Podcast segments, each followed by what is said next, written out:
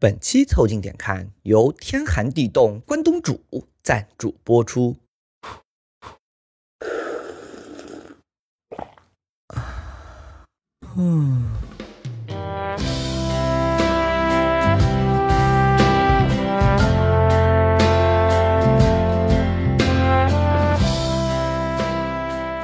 凑近点看，屁事没干。这是宇宙模特公司的三个小兄弟为你带来的一个小摸鱼、寻找观点的都市生活观察播客。我是李挺，一个冬天无法冬眠的胖子。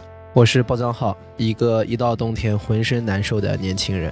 我是江科，一个沉浸于温暖被窝的老哥。你们可以在各大泛用型播客平台、微信公众号关注、订阅、凑近点看，这样你就不会错过我们的任何更新。如果听到什么地方让你觉得脑洞大开、深以为然，也请别忘了为我们三键三连、评论、转发，并且标记为喜欢的单集。另外，凑近点看的周边也正在激烈的贩售当中。虽然我们发货很慢，但是我们每一个单品真的都花了不少心思。有砍头的圣保罗、翘臀骨瓷杯、缩水黑胶碟。一堆明信片，乱七八糟大礼包，请在公众号“凑近点看”的菜单栏里找到购买周边，或者回复周边，也都可以进入到我们的小店里来激情购买。路上停留着寂寞的阳光，拥挤着的人们，里面有让我……哎，你们两个人喜欢冬天吗？不喜欢，这已经有个人要死了。一到冬天，我浑身难受。他现在就快要死了。我基本只要进入入冬，从立冬开始就开始感冒，直到第二年立春才活过来。哎，立冬几号啊？是不是快了？就我们节目发出来，应该第二天，估计就是立冬了。你是提前已经要死了？哎，要死不活呀！而且我这人特别怕冷，你知道吧？我一点都不怕热。我在新加坡上学的时候，我可以在宿舍里面不开空调。儿子！但是冷不行，稍微冷一点我就要死掉，我就要死过去。哇，你这种人就属于军训里头的战士啊！对的。我跟你说，就应该让我去演《冲出亚马逊》。我跟你不要让侯勇去，你可能会演成待在亚马逊，我有点担心。好热，好潮湿，好喜欢。嗯，听起来有点奇怪。在那我就不回来了啊！我跟你说，我这人就是属霉菌的。我就要又温暖又湿润，什么地方能长霉我就要待什么地方。你一到冬天又干又冷，我就浑身难受。我操，我就开始生病。我今天带病，巢穴难受死了。巢穴战士，呃，江科呢？我跟他完全相反，我非常喜欢冬天，因为我极其怕热。哎，就我是属于那种好冷、好干燥、好喜欢，冻死了算。哎，我我跟你说，我也是怕热的。嗯，但是我是不喜欢冬天的，就是因为在我的夏天的那个世界里，永远有空调的。你这个人事情最多，冷也不行，热也不行，所以你长一金贵胖子。对对对，哎，我喜欢夏天的呀，我喜欢。他就喜欢在夏天躲空调房里头找。对的，我喜欢夏天躲空调房，冬天你不行啊。公子哥还是会享受。但是你们有没有发现，就是今年的那个天气是有点特别的。嗯，哎，我觉得今年是我是我太长时间没在国内过那个夏秋的交际，还是怎么样？就是你不觉得今年是很热很热很热？突然一下凉下，咱们那个上海降温的那几天，正好我也在上海嘛，好像就前后隔了一周不到，就几天。对，上海唰的一下就冷。对啊，对。但今年整个的凉还是比以往要凉的晚一点的，几个很明显。今年桂花开的晚，今年螃蟹飞的晚。哎，对，说桂花都赶上梅花了。对，哎，桂花刚开是正好咱们从乌镇走的第二天。你冷热不拉开，它的桂花这个就开不出来。所以今年整个的都比以往来的晚一些啊。但是北京的那个冷也是一瞬间的事情。我记得国庆的时候，我还穿着衬衫回的福州，等到我回到北京的时候，我穿着短袖在八度的北京夜色中行走，非常像一个神经病。前后也就一个星期吧。哎，但是我跟你说，你不觉得吗？就是虽然说秋天来的非常猝不及防，但是我最近已经俨然感觉到冬天要来了。嗯，就是身上的衣服真的已经开始多起来了。但是我又说不好，因为好像等这期节目播出的时候，就差不多是立冬的时候，啊，对吧？但是我又不知道什么时候才算是冬天真正开始了。我跟你讲，你们觉得？在北京最典型的一个时间点就是来暖气的那一天啊，那时候是整个北方统一的，好像对，十一月十五号嘛，前后会有一些微调，但是大差不差，就是那根阵子，基本上大家已经都被冻得半死不活，终于盼来了暖气。嗯，对对对。然后街上的话，最明显的一个例子就是卖糖葫芦的人出来了。哎，这个糖葫芦夏天不吃了吗？糖葫芦你在夏天你没法办呀，天气一热，那个糖衣就化掉了。热糖就化掉了呀。哦，它只有在天气足够凉的时候，它才能够在街边开始贩卖啊。你要去店里吃，一年四季都有。现在技术都已经发达到这个程度了，这个问题都没法解决。现在的技术暂时还没有发达到让一个推着自行车的人能够随时带一个 二十四小时的冰柜，好吧？还没有那么发达。以及他如果有这个资金，他也不会卖糖葫芦了。嗯，再晚一点说，可能就是北京的河边，比如什刹海开始有人滑冰了，但那个其实就已经到深冬，就咔咔咔咔全冻上了。对，咔咔冻起来。哎，你你没有发现，就是我我的一个认知是什么时候冬天来了？就是你早上出门，然后你呼的第一口气，发现冒着白雾了，啊，我小时候是对的，对吧？那个就感觉冬天到了。天是真的冷啊。对，就是说明气温是真的低了。嗯，后来我学会了抽烟之后，就不太分得清楚了。我夏天也能喷着白雾，我的冬天基本就是我一开始生病，冬天就来了啊。啊，那你我这一期冬天了。哎，冬天了，这一期就是冬天了。哎呀，我不行，怀念夏天。那我们现在是不是三三个人是不是轮着生病？我怎么觉得好像前面是不是江科才生病？哎，是是国庆节是我先病，病了十天，对，完了是你然后我场工那七天期你吐了七八天，然后现在轮到包浆号了。当代年轻人啊，身体都不太牢靠了不。是当代年轻人，你还是要承认你的年纪大了。对，跟我们的状态也有关系。整天干两份工，晚上又不睡觉，我靠，这身体能好吗？对，这身体肯定就不好啊。哎，我们上一次集中伤病潮，主要的原因还是因为我们前阵子更新稍微的邋遢了一点，大家皮了一些，一皮你知道吗？哎，我那根弦一松就很容易伤病潮。这个伤病潮一发生啊，我跟你说，你有没有发现一件事儿，就是你还真的是需要睡觉的。嗯，然后呢，天冷下来啊，我自己觉得我是更爱睡觉。哎，对，就是人人是有个懒劲儿的，我不喜欢冬天的其中一个原因，就是因为我觉得冬天很懒，对，它和夏天那个躺那舒适的感觉是不一样的。冬天就是你知道，呃，你身上冷了，你就想卷起来。而且今天挺有意思，今天北京下了一点小雨，是阴天。然后我下午跟同事在楼下抽烟呢，我就跟他说：“你有没有觉得今天人特困？”他说：“是因为北京就是阴沉沉的，但是 但是温度又很低。你每天都特”困，对，他用了原话跟我说：“说你哪一天不困？”我说：“确实。确实，夏天但是哎呀，这太阳太大了，太刺眼。哎呦，我这啊不想出门，都困。中午吃完饭就困了。但是我跟你说，你看，人啊，就可能，我不知道我们是不是亚健康还是怎么样，就是我觉得啊，我 我们一般就是早上到公司啊，吃完饭，然后哎就困了下午就开始困了。啊，你还能撑到下午啊？我我现在已经发展到去公司的路上已经在打盹了。然后，然后，但你会发现一件什么事儿呢？就是到冬天呢，这个困劲儿会更足。对，尤其你走出那个食堂，然后那个凉的风一灌进来，你就很想窝在那儿。呃，对吧？是的，但凉风其实还是会提神。对，我知道那个是一阵那个风，如果迎面来，你感觉很清爽，对吧？但是它灌进你的脖子里啊，对吧？那感觉就不一样。一路走到你的脚脖子。然后你会发现，同样的是起床，大家也都很懒，对不对？也都很对，难。冬天，赖床是最严重的，对，一到冬天，你那个起床真的是起不来，你跟粘在床上一样。因为主要是什么呀？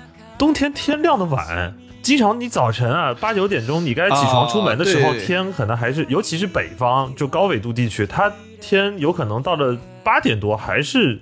阴沉沉的，没有完全亮的。对，所以如果你是像我们这种上班晚的，还能说天亮了上班；如果像我以前上那种打卡的班，九点钟之前要到公司的，我经常出门的时候天是完全黑的呢。你以前上学的时候，啊，对对对对对，早读上学的嘛时候，对早早上七点钟早自习嘛。然后我的妈呀，你一到冬天，天擦擦黑就出去了。到学校天都是黑的。对，然后晚上一放学，放学五点不到，天又黑了，我觉得自己妈起的比鸡早，睡的比鸡晚。对，鸡 Which check？你解释一下。他那个是起的比鸡下班早，睡的比鸡上班晚。然后我就觉得特别苦，你知道吗？你就觉得特别苦。你跟夏天是，夏天是就是太阳都晒屁股了，对吧？啊，你就你就怎么着，你的生物钟也醒了，人也醒了。对，然后你就觉得外面大家都在忙活，我是不是得出去啊参与参与，凑个热闹？我至少得下床先把这尿尿了吧，别对别的膀胱都要炸了。对，起床本身就是很痛苦一个点。你早上起来，你的身体所有的机能都在报警，你的膀胱感觉也要爆炸了，对吧？然后你觉得脸也是肿的，对，然后眼珠子也快要飞出来了，眼睛肿的又睁不开，你知道吗？嗯，然后呢，你起来以后，这个叫什么？脚一伸出来，如果外面再是冷，我操！我的乖乖，就那个，你们你们前阵子都有看《沙丘》嘛？就是人身上有个保护罩，你知道吗？被子在冬天就是扮演那个保护罩的作用，你的脚一伸出去就是嗡，然后赶紧再缩回来，那个被窝就跟一个结界一样。太惨！哎，对对对对对。其实简单来说，就是这个是个什么感觉呢？就昨天我们有聊到说，夏天起床不管怎么样你是从容的，但是冬天起床是有种向死而生的感觉的。嗯。真的外面太冷了，就是里面会有个温差。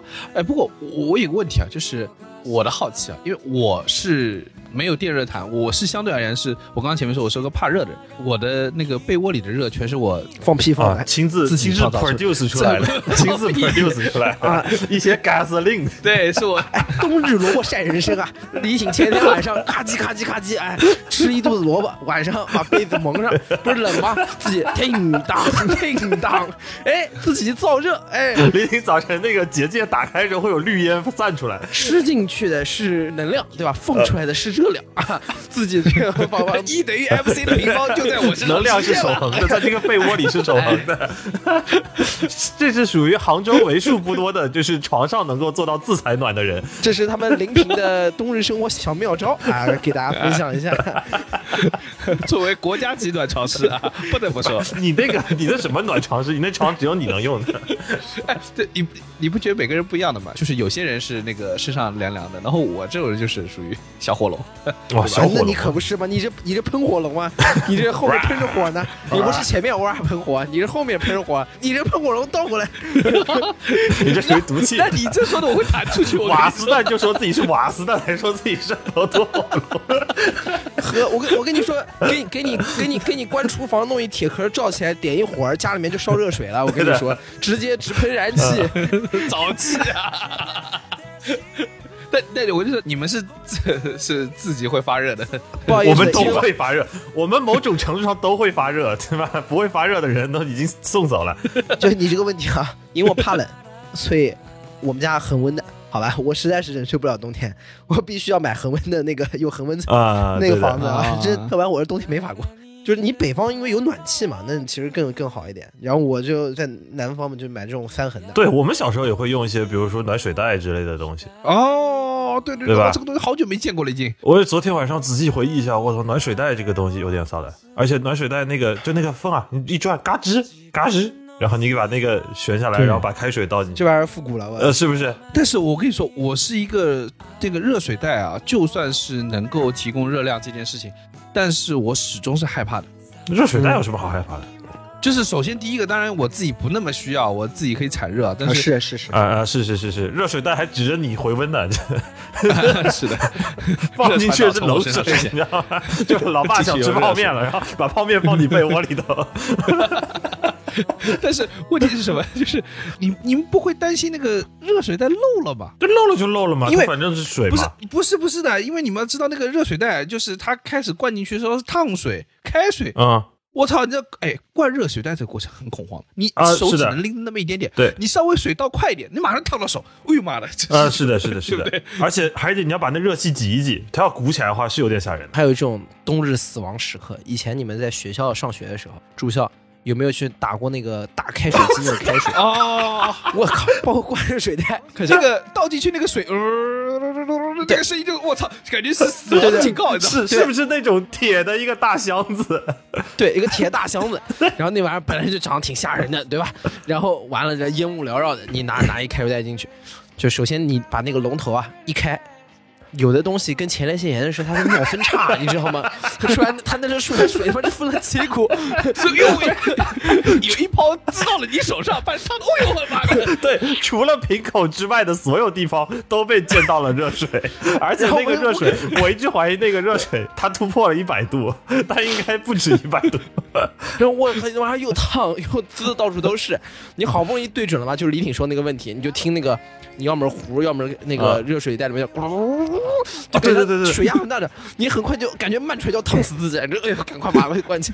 我跟你说，这冬天不能过，这冬天没法活。我跟你说，暖水袋和给汽车加油一样，就是你是看不见里头水有多少，你只能听声音，对，所以可怕。确实得小心，确实得小心。小时候啊，我唯一会用热水袋，就是因为小时候那个我的脚很凉，哦，嗯，就是对家里人会会把那个热水袋放你脚后啊，我我们也是放脚上，好像脚是不能自己产热，就是。哎，你们没有发现吗？就是小时候，你比如盖一个被窝，啊对吧？整个身子都是热的，对不对？那个部分还是，啊，是是是，然后到脚是凉的。因为你你的热气到了屁股都已经放掉了呀，不对你下面不对就没有热气了呀，就 就所有的热气到了屁股都走了。你家产热只靠早气是吧？你们家没有第二种传导热的方式了是吧？这这，我他妈醉了！头也是热的，胸也是热，肚子也是热的，肚脐眼以下冰凉。哎，那你就说明什么？说明李挺还不够倒霉。古话说得好啊，倒霉起来放屁你都砸着脚，哎，你要是够倒霉，哎，这砸着脚，脚就暖和了，你说是不是？然后你你不觉得小时候就会那种就没有热水袋的话，你会捂一会儿，然后觉得我脚实在太冷，就把脚伸上来。缩上来，然后那个在那个在那个肚子在床上成盘腿状哎，，主要是它神经末梢这个比较远嘛，然后它又离你的整个身体的主躯干比较远，所以说它容易凉，很正常。嗯，对但是啊，我觉得啊，就不知道是不是我个人体验，我这个随着人长大啊，嗯。可能阳气足起来了，嗯，就是脚不再冷了。李挺学会了倒着睡觉啊，可 以可以，你很了不起，没有吗？你这个哎你这感觉好像好像是什么了不起。好像什么大功一件，真是能能能耐死你了。突破了人体机能的上限。以后去求职，简历里面就写冬脚不会冷。天脚不冷，好吧？我操可以，可能会引引发很多人的好奇。哦，你脚不会冷？你小心一下，这期节目发了，然后你公司一群人来摸你的脚，我操，这人脚不冷。Sounds great。哎，还有你们小时候还有一个取暖的方式，就是你们听过那个油钉没有？就是就是什么油钉啊就是叫什么油饼啊那个电热片。啊，暖气电暖气片能下面有个轮对对，子可以跑的那种。暖气片啊对对，暖气片，对对对。对对我在澳洲见过，我在国内没用过。我其实有点怕那个东西的，老实说，就包括油钉，包括电热毯，反正所有用电发热的取暖设备，我都有点怕的。那玩意儿感觉呢，你随时都在被各种消防教育里面在说它，对对对对烧起来。对的，尤其是你以前住校，你那个宿管老师永远跟你说，这个东西我跟你说就等于纵火，开电热毯等于纵火。对，因为它电压又高嘛，宿舍电压压力又大。我跟你我跟你讲个很好笑的事情，我们电子厂啊，是如果你天太冷啊，但你觉得那个上面空调不够不够得劲儿，你是可以申请一个油钉的。啊，我们以前那个公司也有，对，然后我发现我有个同事很厉害，嗯，他干嘛呢？烤鸭在那他上面。那个冬天啊很冷、嗯啊，冷在哪个部分呢？主要就是冷脚，所以他把那个袜子啊放在那个油汀上烘。我操！这不是说的那个北方暖气片上晒衣服吗？这不一样的呀，那 那个袜子是穿过的呀。我以前是有听过，我在北京上学的同学，然后他们冬天会把那个牛奶放在暖气片上，这样他就能喝热牛奶了。因为北方的暖气片其实也没那么热的，可能手是摸上去也就是温温的那种感觉。它日久的慢油油丁是会烫的，对油丁是会烫的烫的。对，所以我对那个东西也有点恐惧，就是我对烫的东西都有点。我就怕那个东西，所以我为什么之前我说暖水袋也就是漏水而已。正常人类都应该对烫的东西有恐惧，对烫不恐惧的人类，有这个基因的那部分人类已经都死它了。基本已经消失了，被烫对的，死了。对的，对的，有有火，我们去有火。对 但总体上我会觉得，是不是？你看北方因为长期有这个暖气啊，还有什么之类的，嗯总体上北方人是不是比较怕冷？其实反而就和我以前的认知不一样。为什么呢？我出国之后，嗯，原来在国内读书嘛，那个你就碰不到什么东北人，嗯自然而然会认为东北冰天雪地，对吧？对吧？这个这个茫茫大雪，拉弓射雕，那种感觉。哎，你出了国发现他们比你还怕冷。你说的那些不怕冷的东北人，也基本上在历史的进化过程中被冻死掉了。没有，他们可能是契丹人，像什么之类的。确实，哎呀，不就是主主要是有暖气没暖气嘛？对对对，南方没有暖气，而且南方是湿冷，就是我们多多少少还是能够扛一扛那种透进去的冷的。嗯就包括比如我小时候，我们在福州的时候，冬天就很冷，然后家里也确实没有暖气，那怎么办呢？其实我们当时有一个杀手锏，就是我们刚才不是说那个冬天的暖被窝是结界嘛？嗯那我啊起床的时候我就带着结界一起走就好了，直接把整个床帮着被子裹在身上，就早晨实在是憋不住了。憋不住怎么办？但是就裹着被子，然后去外面，到离厕所最近到被子上吗？进厕所还是要把被子解了的我脑中里面是是林海雪原，啊！对，有那种感觉。就你有见过那种神奇宝贝的那个蛹，就基本上那个蛹会动了，就是我。啊，就铁甲勇，铁甲勇，对的，一个会走行走对铁甲勇，然后就是先上个厕，然后再裹着被子走到沙发旁边，啪一躺。睡醒起来就变成八大叠了。哎，而且关键是冬天的那个家里头的皮沙发啊，我操，跟满清十大酷刑没什么区别。你不裹着被子，你是真躺不上去。皮沙发是真的有点厉对害。OK，但是就是因为这个习惯嘛，可能到了北方的时候，你看我在北京家里有暖气，就不用裹着被子了。然后呢，我经常早晨出门，想说我就下楼买包烟或者下楼遛个趟狗。我冬天好几次穿着拖鞋出去的，然后在电梯被北京阿姨指指点点的，就觉得这小伙子，我我只会模仿上海阿姨指指点点，北京阿姨不会。嚯，这小伙子，哎，你哎，这小伙子就是旺。哎我去放屁！我说我不放屁啊，那当然了，我脚不怕冷。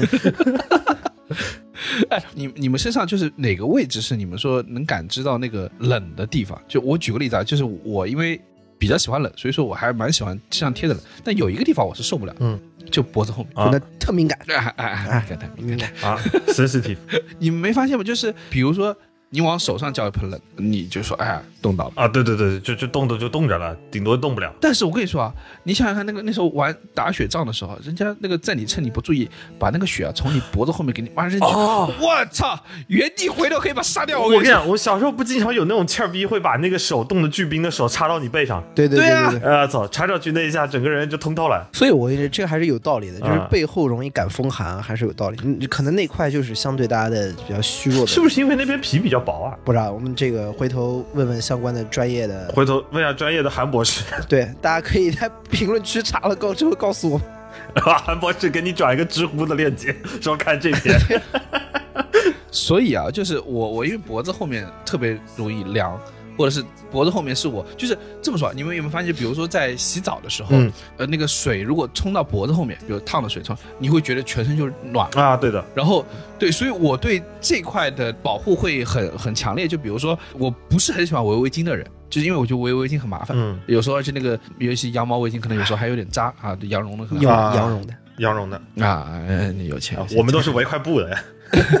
就是我不喜欢围围巾，但是不得不承认在，比如在北京啊什么的，你围一块围巾，我都不用绕起来，它只要盖住我脖子后面，又林海雪原了，你这我就觉得全身是暖的。所以你知道为什么要穿貂了吗？哎，虽然穿貂不好啊，这个事情野生动物不能乱，但你知道为什么他们要穿貂了吗？或 为什么他们要穿那种厚的带毛的衣服了吗？对，为什么在东北这么貂这么珍贵？对的，对，确实。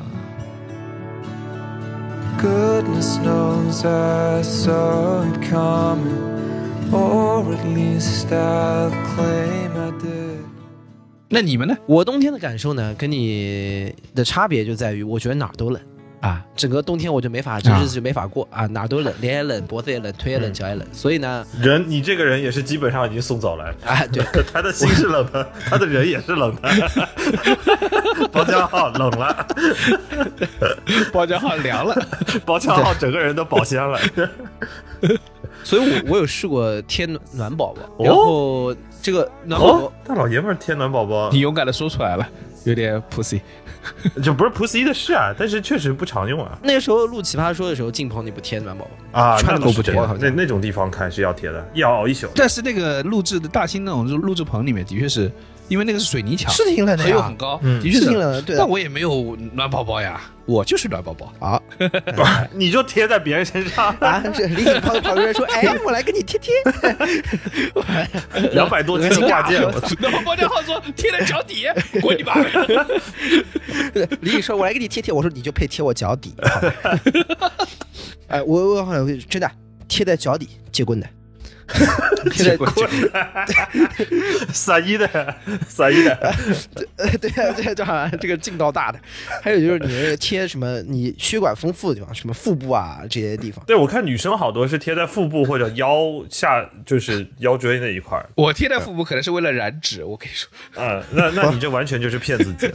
哎，我之前腰疼的时候是也会贴过一阵暖宝宝，就贴在腰那边，让自己腰舒服一点，还真蛮好用的。哎，是不是就是贴这种温暖和让自己舒服，好像有一点相关性的？对啊，你暖了嘛，你那块儿等于血液血液就对活络起来了。我还有一次去、去沈阳开会，然后也是背的这玩意儿，然后我觉得还是有用的，还是有用的。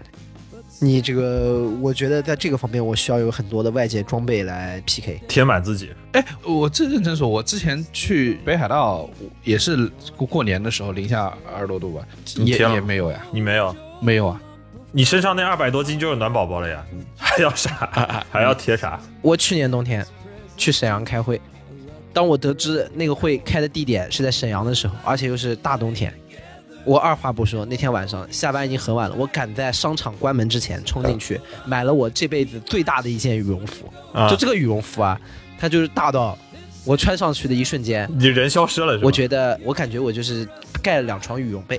啊，对的，对，穿上去的一瞬间，我的感受就是，呃，有了铠甲，没有软肋，这个很好，这个感觉很棒。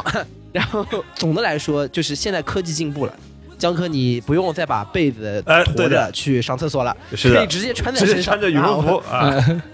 但其实我不知道你们有没有那种感觉，就可能北京的冬天确实有点比南方的要冷很多，所以我来北京了之后，我的手开始长冻疮了。哎，我跟你说，冬天你这个各种皮肤你都不要露在外面，露在外面就南方就真的。还好，这可能还真的是福州，毕竟冬天再冷还有个七八度、十来度嘛。有这么一个说法，就第一个是说冻疮是就是基因遗传的，有些人就是会生冻疮，有些人不会生冻疮，比如我是不会生冻疮的，你来北京待几天再说吧。我也不是没来北京待过啊冬，天，那倒是，来过的呀，那倒。我不戴手套就没围巾。但是天冷不太会生冻疮，风大才会让我生冻疮。没有，我我发现一个什么事情，这另外一个观察，这让我不知道这个准不准确啊。就是我们小时候，比如住校的时候啊，我发现有些同学是喜欢用热水洗手、洗脸的，啊、反而会生冻疮。哦，是这样吗？就是像我这种懒的人，就是我就大再冷的天，我也只要是水就行了就是懒得去倒热水。对，我就拿把水直接呼了，我是不会生冻疮。去那个开水池里就直接把那水龙头开始洗。对，有有一个说法是说，就是如果经常用热水洗，但那那个时候没有没有那个暖气空调的，啊但是在那个状态就是你如果用冷水洗你是没事的，然后你用热水洗就不行。我从小就长冻疮，而且长得很集中。包家浩应该是家里娇生惯养的那种，所以说我觉得我小时候，我小时候耳朵大，啊，对，耳朵耳大以后就就那耳朵个，很容易很容易得。所以我必须戴耳物子。啊，啊，你确实是属于身上不能有软肋的那种，戴着耳物子，穿着大羽绒服，把眼睛和脸都罩上。所以大家注意到了吗？包家浩身上最软的地方，啊哦，好的耳垂。啊，soft，啊，确实，你的耳垂相当的硬。对。就我应该说什么？soft，try me 嘛。啊啊！哎，soft try me 的本意不是这个意思，你知道吗？那是对抗对抗，你这这这就是为什么史蒂文斯防守是要吹人詹姆斯的耳朵了嘛？Soft try me。但冬天就是要裹着严实，不管怎么说都是要这样。我就要就还是说回我们刚才说冬天的一个标志，就是我们刚才想到穿衣上有一个很重要的标志，就是你身上的所有的衣服连起来了。对，就你要把我穿长的袜子环环相扣。对的袜子要把秋裤包上，秋裤要把秋衣包上，秋衣上面呢领子能高就高，接一个围巾，全部都包上。再往上再包的话就看不见路了，不然的话有条件还会再往上包一包。对的上面再带个耳物子。捆严实，然后你外面衣服，你看冬天外面衣服一般都防风，还比较厚，嗯，对吧？然后这个它这个防止就是外面的强风能吹透你对的啊，这个时候就会出现一个问题，啊，当你穿这么严实之后，以我的个人经验出发，李挺刚刚说的那种情况，也就是你突然放了个屁，就会产生一个缺点，它会从你的脖子里面冒出来。李挺会变成一个烟囱。华北平原上的烟囱动起来了。对不是，我好奇，你的衣服是不透气的吗？对，就是你要不然不防风啊。啊啊，还好我没有穿那种衣服。不防风也不是最外的那一层啊，你不能浑身上下都是皮的吧？还有像秋裤这些，嗯秋裤这些我不知道你哦，对对对，呃不，我是必穿。但就包浆号是真的穿秋裤的。我也穿呀，不是你妈觉得你冷，就我我是真的，我本人也觉得很冷。江科你穿吗？我穿啊，我当然穿了，而且我啊我一定要穿那种就是只有我一个人不穿加厚的秋裤。对的冬天。北上连毛裤都带上了，你还穿什么秋裤？我以前在福建冬天是不穿的，但来了北京之后是真的要穿。不是，我还再说回最冷的体验，就是去去北海道已经没有更冷的体验，就零下二十多度啊！我跟你说，就是我在去之前，我有点对冬天的敬畏之心，嗯所以说网上特地查了一下啊，他们说什么优衣库的什么那个那那 Heattech 那个是保暖内衣很，对对对对对，很好嘛，然后我就特地去买了，然后。呃，但是去之前也没必要穿嘛，去去了之后啊，飞到那边之后，哎，到了第一件事情把那个穿上。哎，我真的说啊，第一呢，我也没觉得有多热，第二呢，这个外边也没觉得有多冷是吧？不是腿毛实在扎得慌，我感觉我把毛裤套在里面，然后再穿上那个棉毛。所以嘛，所以你懂了吗？他平常是穿着毛裤的，所以说他不用再穿秋裤。啊，是的，他就是属于那种就是衣服顺序穿反了，先穿毛裤后就是穿秋裤，那那能不扎吗？我跟你说，就是我的装备是什么？就是我的装备是永远里面一件 T 恤，啊，根据季节的不同更换外面那件衣服。夏天 T 恤，对吧？秋天外面加件开衫或者加个加个帽衫，然后冬天外面加个羽绒服。我发现一个挺有趣的事情，就是拿 T 恤直接套羽绒服也没很冷。对呀、我就觉得大家很困惑，要穿这么多干嘛？我经常遛狗的时候嫌麻烦，我直接套了个羽绒服就出去了，好像也还好。冷对啊，但是南方的话，可能还是中间还要再来一个隔热层的。冬天呢，你说面对这种寒冷，就靠这个多穿衣服来抵御。但多穿衣服呢，冬天有一个情况会进入人间炼狱状态。我不知道你们有没有经历过，你们有没有在上学的时候冬天就上过体育课？啊，就是有的有的有你穿，了很多衣服，啊然后你出汗了，然后你出汗了之后，等于打完球哎出汗了之后，浑身难受。呃穿又不是，不穿也不是。你里面就在桑拿，你知道吗？因为你不透气，你知道吗？就形成了一个结界。你的衣服倒是真不透气，什么气都不出去。就他确实是穿着铠甲的，是围巾那边进的货的。对，铠甲铠甲，没有软肋，没有软肋。然后呢，这个你要是脱了嘛，又容易着凉。嗯，所以说我跟你说，冬天啊，你去上完体育课，然后你那个披个衣服，你会发现天真冷的时候，当打完球头上是冒烟的。我以前踢球也会有那种老哥，他是光头啊，他头上冒着烟。这放在九十年代啊，就是你已经会气功了。气功就飞升了，我跟你说，什么那个亡灵什么空盆来蛇，我跟你说，哪有我头上冒烟厉害？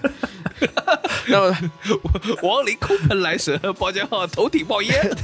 而且就真真难受，你知道，那这个东西湿哒哒了以后，它比如还会粘在身上。啊，那个时候上学条件没那么好，没有说什么弄完之后直接能洗个澡换一身，啊，嗯对对对对对，然后你就湿哒哒粘在身上。你怎么也得捂到晚上那个。对你经常体育课后哎面接了一你知道吗？课，你知道吗？对，而且重点是捂捂了之后啊，你又出汗，出那么多汗，又有盐分，搞不好还给你捂硬了。你你给说清楚。是真的，衣服衣服衣服硬，衣服就是衣服硬，真的。有时候你会发现，就是前排哥们儿背上有白色晶体析出，你知道吗？对，就是哎，我跟你讲，我之前有一个非常类似的体验，就是刚刚小包说，冬天运动真的是太痛苦了，而且呢，我之前前两年吧，我还在北京，就我们有一帮那种踢球的球队哥们儿，然后呢，那个球队反正大家是有点拼的，就冬天可能零下五度，晚上还得约场球。那你踢你的嘛，好死不死，大家也知道的。我本人呢是一个守门员，嗯一个保暖你就的动作。经常在那冻感冒了。如果今天正好对面稍微弱一点，全场压着对面打，我就是一个零下五度穿着单衣长袖的人，站在那个寒风当中，你是属于罚站，然后然后站了半天，想喝口水，发现水冻上了，水也喝不了。哎，你看啊，就说这个，你会发现嘛？就是冬天啊，一口热水或者是一口热汤，我觉得有时候是是的，解冷解冻的很好的方案。冬天我跟你说就是靠吃点热的。就是你你不觉得有些食物啊，就是你当然夏天我们今天今时今日也能吃到，但你会觉得有些食物它就是属于冬天。你知道英语里头有一些个词叫做 comfort food，啊，就是吃完以后能够给你带来舒适感的。啊，C 对，我们经常这样说，嗯就冬天里头有一碗热汤，对或者是一个温暖的食物能够给你带来舒适，我们管它叫 comfort food。我跟你说，我还是要站在我这种极度恐寒人群的角度跟你讲。我不知道大家知不知道，就是到冬天你去星巴克可以点一个热度，除了热、冰啊，什么去冰之之类，有一个热度可以选一个叫烫，extra hot，然后那个咖啡就是从那个 咖啡是从铁箱子里头直接打出来的。就是热茶。那是特别辣。对，就特别特别辣，然后，然后你点完之后，给你端了一碗的麻辣烫来，特特别 extra hot，然后里面放辣椒是吧？喝掉吧，辣椒拿铁，麻辣汤底拿铁。对，就是你可以选一个就巨就烫，嗯那个很好。我跟你说，拿着还可以捂手，然后喝了以后啊每一口都很烫，你就是感到这个还魂的一个很很重要的。你以前在那个澳洲的时候，你打咖啡的时候，你也可以跟他说的，说我这个咖啡要 extra hot。对对然后你就看见那个 barista 就在那儿把把那个杯子放在那个泡沫机里头打了至少有半分钟吧。对，然后我我跟你说，就这个是冬日早上早起，以前去早起上学的时候来个这个，我很重要很重要。嗯，还魂就靠这个。嗯，我我是冬天早上吃一碗热汤面，啊，这个也比如可以的，江浙这也是江浙江浙沪这边是是搞热汤面片儿川对吧？搞阳春面，对阳春面猪油酱油对点一点，阳春面稍微穷了点，我们 杭州人还是吃得起腰花鳝鳝丝的。我操！早晨你吃腰花鳝丝热汤面，我操！当然了，这肯定啊，你早饭不就吃这个？片儿川也是大早起来吃腰花，你你们杭州人还蛮重的，啊？是吗？我感觉这个东西早上吃还我我以为这是大家的那个标准配置啊，鳝丝面是吧？苏州也要吃鳝丝面的吧这？差不多道理。福州早晨吃的那个早饭里有一个叫做锅边糊的东西，其实也是那种啊海鲜的热汤，然后它里头是米皮做的一个一个糊状的东西，还挺好吃的。就是你那一碗面上来之后，你先不吃那个面，你是先把那个碗端起来往喝一口，哎，哎，就是你整个背上就张开。对你把那个面一搅，然后那个白烟大范围的散出来，烘一烘脸。狗黑对，有鼻炎的人还可以烘一下。有屁！我对于冬天一定要吃的一个东西，你们刚刚都说汤，我刚想起来是晚上，我经常晚上的时候，就是在北京的路边有卖那个烤红薯哦，就啊，哎，对对对对，就那种你拿到地，早晚凉嘛，你到晚上傍晚，冬天的傍晚就烤红薯出来了，那个味道，而且一定是那种大爷是拿一个老式的油桶，对啊，对，然后盖着的，上面摆了一排红薯，烤好的、烤得的，里头是刚刚正在烤的红薯。你就走到路边，你先闻到那个味道，然后你再顺着那个味道找到那个地方，发现他在给你拿一个红薯。这个红薯可能拿给你的时候没有什么温度，但是你把那红薯打开，那个热气快速的从红薯里头放出来，然后你吃它一口，把自己烫的半死，哇，舒服的。而且红薯这个东西吃起来特别有幸福哎。感，因为红薯的甜，我觉得是一个让人很舒服的甜，它不齁。很幸福的甜，嗯，对的，所以我觉得这个在冬天也很快乐。然后你要说到晚上傍晚之后呢，吃晚饭，我觉得冬天还有一些很适合吃的吃东西，那一定是要有热气的，比如猪肚鸡，哎，啊，对对对，我我已经连吃两天了。对的，比如啊。一到冬天，大家开始这个吃猪肚鸡，然后这个汤，因为猪肚鸡上来可以先喝汤嘛，嗯，对，先先喝一碗汤，然后咚咚咚咚咚，然后你在这个里面捞点猪肚，捞点鸡肉，再下点东西进去，然后这个吃的整个人浑身都很暖啊，这个就就很舒服。而且你们两个应该也是有鼻炎的吧？我记得，对。我觉得大家就是都有，在就反正。就算你没有，冬天也很容易堵鼻子。猪肚鸡里头有大量的白胡椒，对，可以撒点胡椒，对，加对，喝下去以后你感觉整个胡椒人通了。很重要。对对对，整个人整个人嗯状态很好。而且我跟你说，猪肚鸡上来有个特色，我一直有这个觉得，就是比如说你去什么捞王啊什么之类的吃猪肚鸡啊，它上来那一锅，你先就喝汤，然后吃那个鸡肉就已经很满足了，然后你可以无限喝汤。嗯，你至于后面那个菜啊，对我来说，我现在觉得后面菜也不用下，你给我继续加汤吧，我还可以接着喝。我也可以不用付钱。管一水饱啊！来，你这就是屎壳郎遇到窜稀了，管管一水饱，赶上他了。来一水饱，可以。但猪肚鸡，你还有你像火锅，就还是说回火锅，真的是包括猪肚鸡，包括北京的涮锅，哦，北京的涮羊肉，这个在冬天实在是太棒了。对的，涮羊肉、羊蝎子，我说实话，就是你在这个蒸腾的气息当中，涮一点鲜切的这个羊肉，对吧？对我们一直说北京美食荒漠啊，但我这个还是得认，这个涮羊肉蘸麻酱这个东西，还是冬天的一个美味。对的，首先天又冷，天寒地冻的，你说它这个上来这个带烧炭的这个炉子，首先就很暖和，嗯对吧？然后好，这蒸腾气上来之后，把这个鲜切羊肉放进去，烫熟了之后一蘸麻酱，羊肉这东西啊又是热性的，对对吧？？吃完了之后通体发热，它那个麻酱里头再加一点什么韭菜花呀、韭菜酱花豆腐、和辣椒油腐乳，对对这三样。对对对我以前只吃麻酱，我是来了北京才发现加这个东西以后，它整个味道的香气就变得真的是扑鼻的那种。就是吃火锅其实很容易吃多嘛，嗯尤其是吃涮羊肉，很容易吃着吃着吃着，你没注意就给自己吃撑了。我跟你说，冬天最幸福的时刻就是在一个温暖的室内，看着那个铜锅在冒出那个渺渺的烟，然后呢，你已经吃的很撑了，嗯打着一个带着这个麻酱味道的嗝儿，然后你就看那个烟啊慢慢从锅里面飘起来，嗯它一丝一缕的，然后再往上面，因为你吃撑了之后，你就有点发呆，你就有点出神儿，贤者模式，然后你就是，看那个烟它这像是一氧化碳中毒，你知道吗？之后吃这种炭锅真的要开窗！行政就不真的吃这种炭锅还是要开窗。一丝一缕的飘起来之后呢，你在这个里面发呆的时候，你会有一种灵魂出窍的感觉，啊，也是这个样子这个时候才这么开窗，你真的快了。啊。但是这个是个冬天很幸福的事呃，这个还是还是很舒服。我我我我这羊肉啊，我真的很推荐那个冰煮羊，哦，这个东西好像你刚回国就一直跟我们嘀咕这个事情。这两年挺流行，哇，真的这个东西太厉害了，真的是好吃嫩到不行。然后，然后关键是那个冰煮羊啊，就是你有种羊肉有个很重要特色，就是什么都不能加，哦，就是让羊肉本身释放出那个它的鲜味儿，对对对对，然后倒灌进去矿泉水，然后出来那个羊鲜的不得了，然后你就觉得这个太神奇了。嗯，然后嗯。冬天啊，你不得不说，你去看那个锅上它蒸腾的那个热气啊，我觉得它不能叫袅袅热气来说，你最好是这个你坐在窗边，啊，有那个那个窗雾气。已经雾，掉，对，窗已经雾掉了，对的。然后你这个上面都是那个热气，啊。那个你们小时候有没有在公交车上对着那个雾气写“你是傻逼”，写的非常大，是吧？赶紧就下车。不过你尤其在餐厅里面有那种窗边雾气起来，我觉得那个感觉还是很好的，嗯感觉你和外面的寒冷隔绝开来，然后你在里面感觉会有一种安全感。你在窗上有那个雾气，你会有一种安全感，就是里面是温暖的。对，是舒适的，是可以有享受好吃的东西的啊。然后你在这个时候，我觉得是一个庇护所。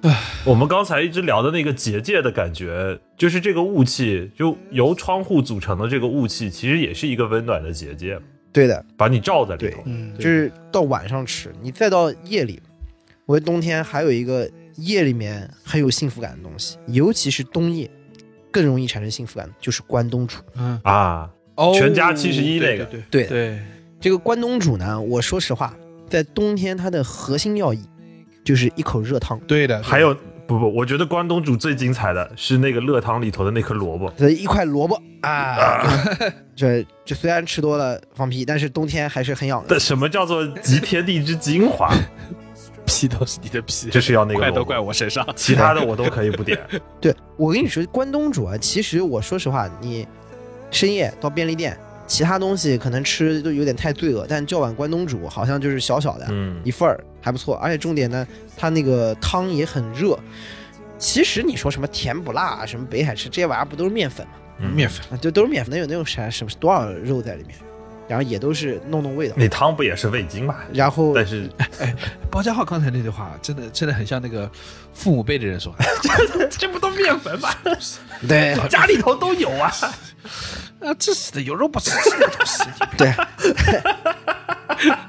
上海老妈子的形象出来了。但是我跟你说，对你你反正这个东西你也别小看它，就是在夜里面来这么一碗热汤，你别管它里面是什么，它里面就算没什么好料，冬夜里面的一碗热汤还是很抚慰人心。嗯，它整个的感觉就是、它最抚慰人心的地方是因为它便宜，对，就是，哎呦，这碗热汤便宜的，对啊，人心得到抚慰。没有，还有一个很重要的点是，这种便利店是二十四小时的，所以经常你可能半夜我们去买关东煮的时候，正好是赶上这个便利店上货的时候，店里头它其实不冷清，还挺热闹的，就是那工作人员不断的在补货，在补明天的货，在点昨天的货，店里头是有生气的。冬天的夜最怕的就是没有生气，就怕一片肃路上没有人又很萧瑟，但是店里头它是有生气，这时候你再来一碗关东煮，自己坐在那个窗边，对吧？慢慢喝完它，然后看着你那一小片雾气雾在那个窗户上对，还挺浪漫就是手中有一碗热汤，啊。感到自己好像就多少还是在为爱奔波的这种感觉，嗯，不是在劳劳碌碌的那种感觉。对的就是你会有那个幸福。但我是尤其觉得这个便利店是有那个安全感的意向，对，就是你不管这个天多冷，你不管这个马路上多么萧瑟，你觉得它啊已经没有人了，对吧？只剩路灯了。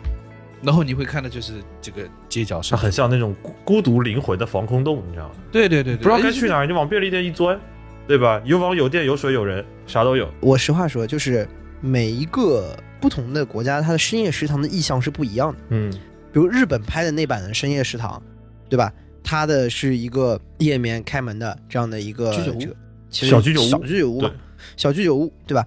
你把它搬到中国来，比如我们中国什么黄磊老师重新拍拍那版，他再照搬一个一模一样的，就不对了感。觉很奇怪。对，因为他把那个我们没有那个饮食的氛围。对你现在，我觉得在都市当中的打工人生活的深夜食堂的这个意向，应该是就是夜深了，你会找地方去觅食一个，比如说深夜人的防空洞，我觉得它是一个便利店。一要么是一个便利店，在东北还有一种是一个帐篷，帐篷捂着的大排档。对，或者是这种，嗯，美国的深夜食堂其实就是我们一直说的那个餐车，对的，就是就是半夜那个卖 taco 玩的 kebab，对，卖 taco 的小餐车。哎，你们不觉得有个很神奇的，就是冬天啊，你看这个萧瑟感总是都在，嗯，你不得不承认，冬天发生的事情都有种悲伤的感觉。对，说着说着伤感起来了。对，它不像我 对的们上一期聊夏天的时候的那种希望，冬天好像又有很强的落幕感。对，就是你，你看一个夜晚的，就是萧瑟的街头的，或者是寂寥的街头的一个便利店，哎对吧？一个餐车，总觉得有种就是说不出的悲伤，就而且很奇怪。你看，你比如说你说的夏天，总感觉旁边会有个安徽热炒，它给你一种很浓烈的感觉，对不对？嗯，但是到了冬天，悲伤就翻上来了，这是为什么？是的，因为年末了嘛，开始做绩效啊了，。因为 Q 三要结束了嘛，今年的业绩，发现今年的业绩已经不可能完成了，然后一个人走到建国门外的那个天桥上啊，看着来来往往的车辆，觉得要不跳下去我的人生已经没有希望了。对，拉拉倒啦。然后这个时候，天上飘下了白白的雪啊啊，北京下雪了。回家歇歇板板了。五个双月了，OKR 都没动，最后两个月动也动不了了。来自一种打工人的绝望。对的，啊，那这样的话，冬冬天是比较容易绝望，因为已经那个时候已经注定你对这个财年这个 基本没完成戏了。有一些文艺作品啊，我说实话，你听着感觉它虽然没说在冬天，但你感觉它的那个情调啊，你会有一种应该八成发生在冬天的感觉。嗯，我打个比方，老狼那首《虎口脱险》，嗯当然一方面跟老狼他就是个在北京的音乐人是有关系北方的狼，对，啊，对对，北方嘛。然后呢，《虎口脱险》里面有一句，我始终觉得，感觉冬天感觉很少，就爱你的瞬间像飞驰而过的地铁。你始终觉得就是这辆飞驰而过的地铁，它是在冬天飞驰而过。哦，冷逼逼的，对的，它它会带着一股冷风就过去，这个感觉很像他这个歌所描述的这个意境。对他如果是，很热的要死的那感觉，他感觉好像不对劲。哎，你看，我甚至觉得冬天和火车之类的意象是有高度契合度的。因为冬天嘛，你以前春运要回家要过年，最多的这个是吗东西不就是火车吗？这个原因吗？不是春运。我觉得你很容易我觉得联想春运是一个意象，其实主要还是离别。对对对，我觉得是这样的。对，我觉得，哎，江科这个说的对。我觉得这个两个意象的之所以同构的点在于离别，在于要目送至远方的感觉，所以才有奔驰而过的地铁。对，而且老狼那张专辑我没记错，反正好多歌他都没有唱冬天，但你就感觉特冬天。那张专辑还有一首歌叫《麦克》，嗯，那歌也是感觉惨兮兮，就是反正好像小调的音乐都有一种特别阴沉的感觉。但是我们相反来说，也是老狼的歌。北京的冬天那一首歌唱的是冬天，但是那首歌唱的很暖，很阳光明媚。嗯，他就直接就说北京的冬天下着白雪。万青是不是？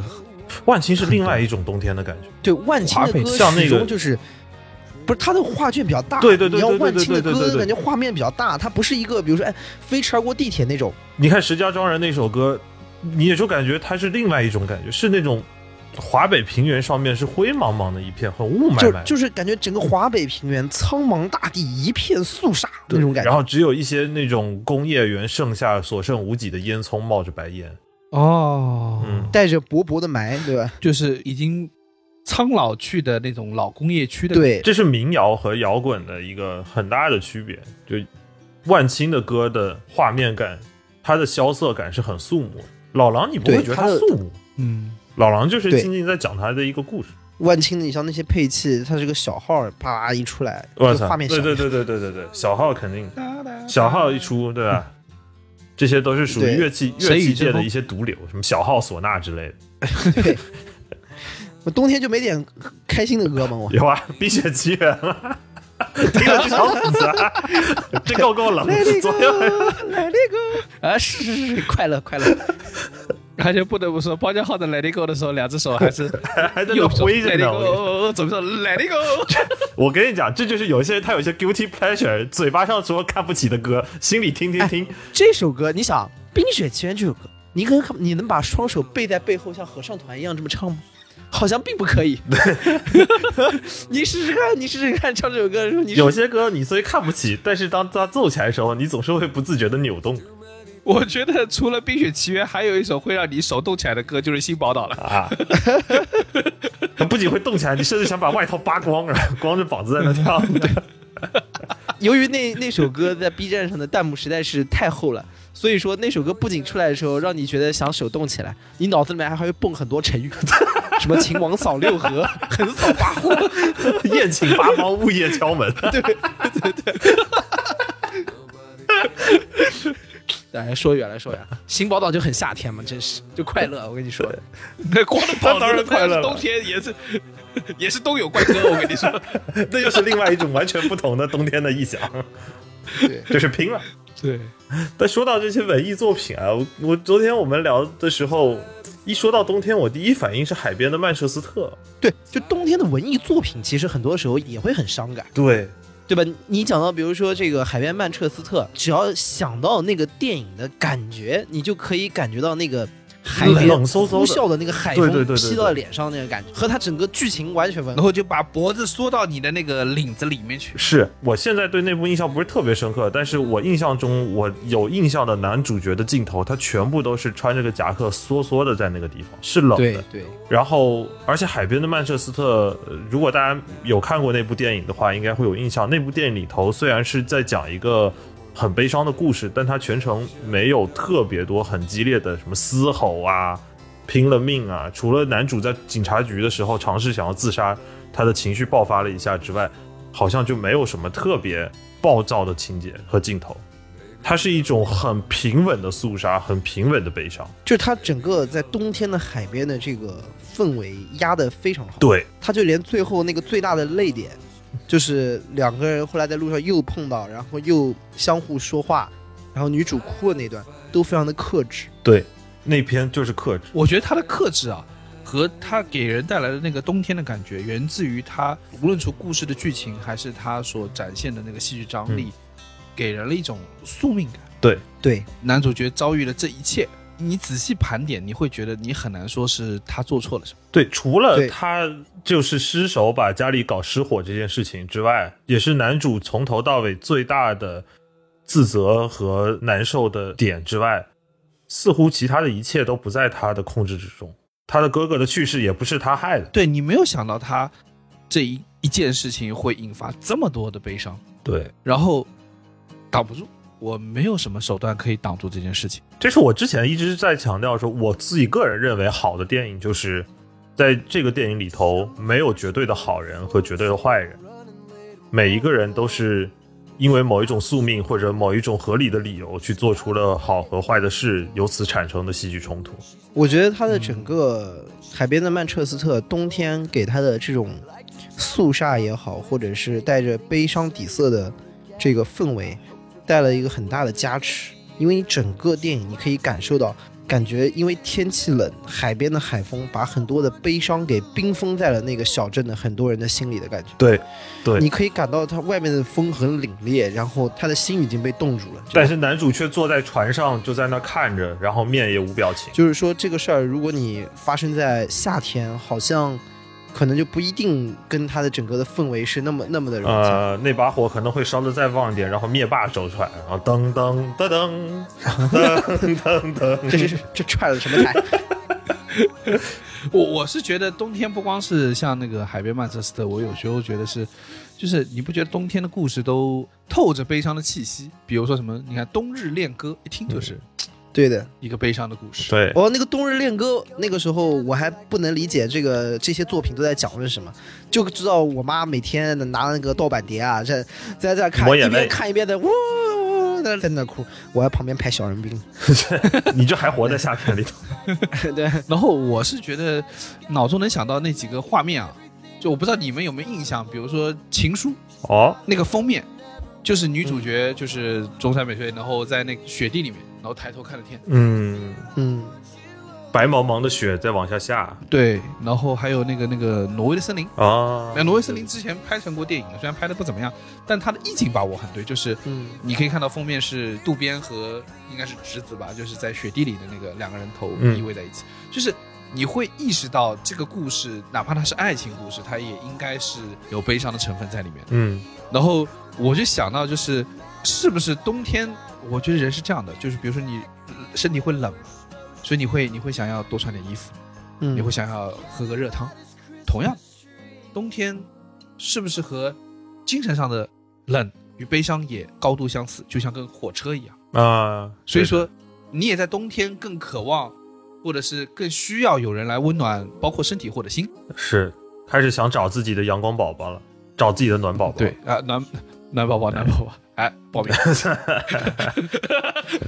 死胖子，你只配暖他们的脚。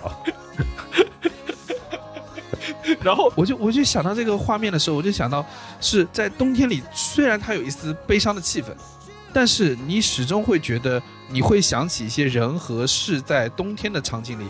当你想起的时候，它和热汤一样，嗯和那个红薯一样，和那个呃关东煮一样，它可以温暖你的心。就是你去看到情书的时候，我我那年去又回到北海道，一冷就是在北海道，然后就是我那年特地去了小樽，因为看了情书，然后去了小樽。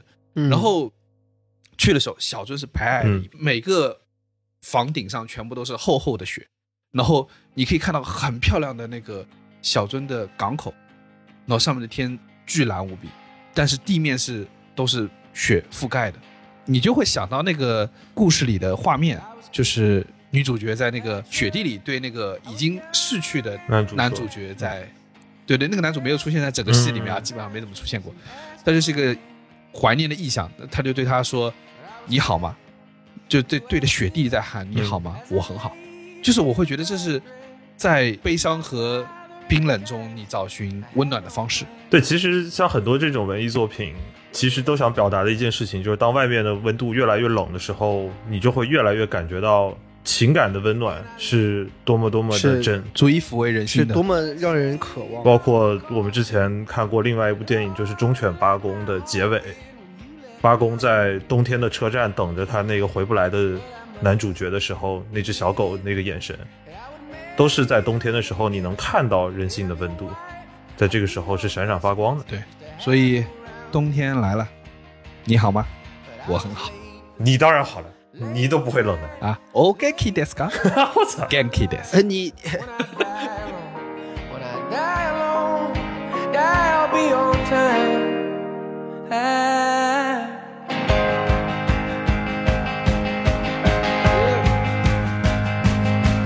While the church discouraged any lust that burned within me. 以上就是本期凑近点看的全部内容，感谢收听。更多需要你凑近点看内容，你可以在微博搜索“宇宙模特公司 UMC”，宇宙模特公司 UMC，微信搜索“凑近点看”，关注我们的公众号，点击菜单栏里的购买周边，你还可以加入到我们的小店中来激情购买。另外，除了小宇宙，你在 QQ 音乐、网易云音乐、汽水、Apple Podcast、Spotify、喜马拉雅搜索“凑近点看”也都可以找到我们。欢迎你给我们留言投稿，当然，我们也不一定采用。冬天快乐，以上。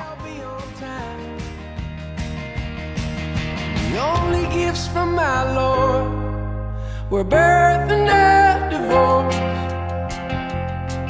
But I've read this script in castle